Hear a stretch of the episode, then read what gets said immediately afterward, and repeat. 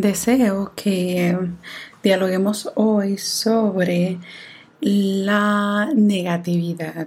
Y sé que es un término que inclusive yo misma no me gusta decir personas negativas o emociones negativas porque en realidad no son negativas, sino es que en momentos son no favorables.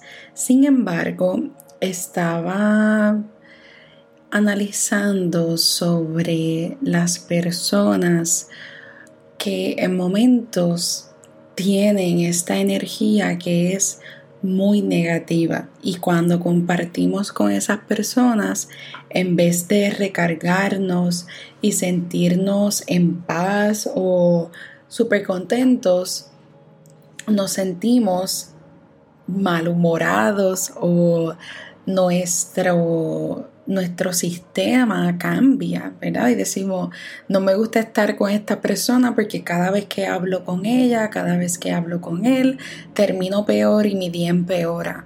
Así que deseo brindar algunas ideas, herramientas que pudiéramos considerar a la hora de cómo lidiar o cómo manejar la experiencia con estas personas cuando nos toque esa situación. Primer elemento que me gustaría recomendarte en algún momento en que te topes con personas negativas o vamos a decir es que lo que ocurre cuando hablamos de personas negativas una persona no es negativa de por sí porque una persona no nace negativa ni nada de eso, sino pues se va formando. Y lo que lo lleva a formarse son las diferentes experiencias, diferentes sucesos que han pasado en su vida y van promoviendo este rasgo, ¿verdad? Vamos a tener eso en perspectiva. Y en momentos ese rasgo que se añade a nosotros viene acompañado de una actitud. Viene primero esa sensación, ese sentimiento y luego se convierte en esta actitud y eh, luego es parte de nosotros y aunque no nos damos cuenta, tendemos a irradiar o a llevar las situaciones, historias o relatos desde una actitud con una energía no tan favorable para nuestro sistema ni para los demás. Así que, primer elemento que pudiéramos hacer es ser un observador objetivo, es decir, estoy viendo la situación, estoy viendo lo que pasa y decido no actuar. O sea, yo como tal, al observar la situación, siento que está siendo un poco más negativo o tu actitud está siendo un poco más negativa o con una energía cargada, decido no reaccionar o decido que no se me pegue esa energía, porque luego podemos comenzar a hablar o tener actitudes que emulan, que imitan la misma energía de esta persona. Así que es uno automáticamente elegir no sentirse así. Segundo elemento que pudiéramos hacer es alejarnos poco a poco. Y cuando hablo de alejarnos poco a poco, es tú ir identificando qué te provoca a ti sentirte un poco mal, más negativo, sientes que esa actitud, sientes que ese enojo se va se va acrecentando en la medida en que ves algo, en que sabes que va a haber ciertas personas. Y si sabes que hay algunos elementos que te van a provocar estas emociones, pues vamos poco a poco alejándonos.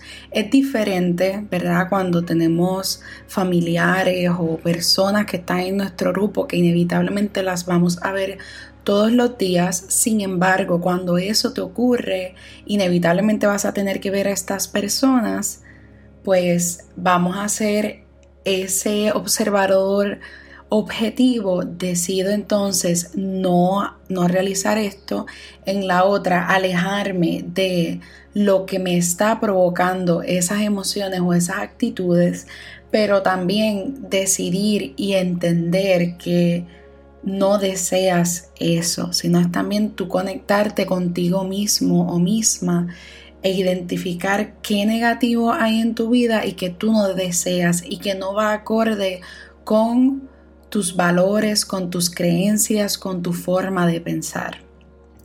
Otro elemento que pudiéramos intentar es el rodearte de personas positivas la mayoría del día. Vamos a decir, si el día consta de 24 horas, pudiéramos estar 8 horas o 7 horas o 6 horas rodeada de personas que te inspiren positivismo, que te inspiren una energía de amor, calidez, la energía que tú deseas sentir.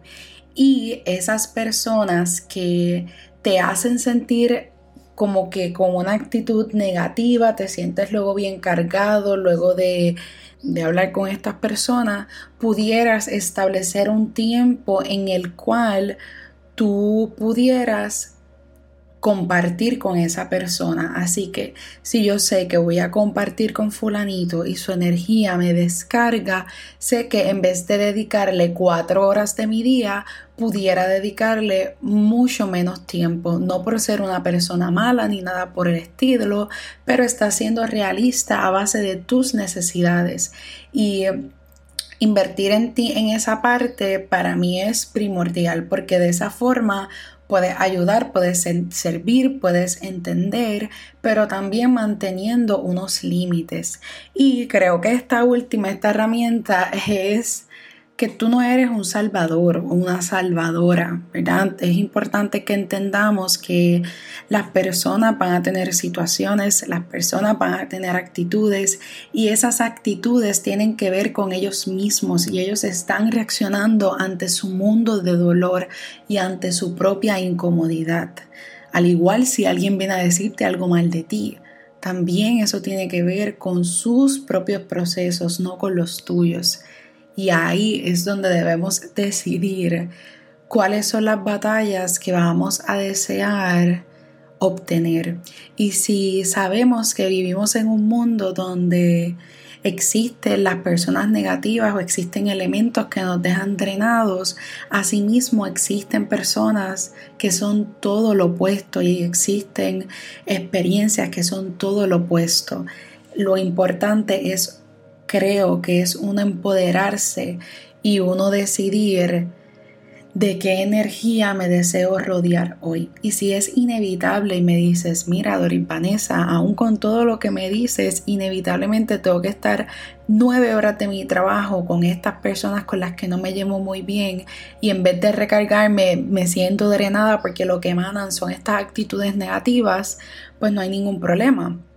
Está bien, Puede ser un espectador, te voy a escuchar, pero no voy a dedicar energía para ayudarte a solucionar el problema.